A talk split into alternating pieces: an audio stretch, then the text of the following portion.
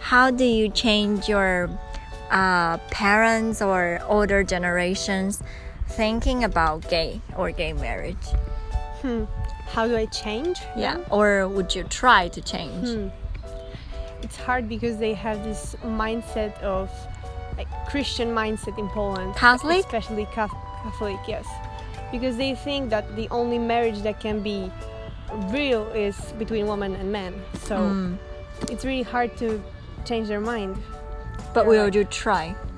Yeah, I would. Some people are understand like after a while when they see that this is nothing wrong and it doesn't change the country in a wrong way.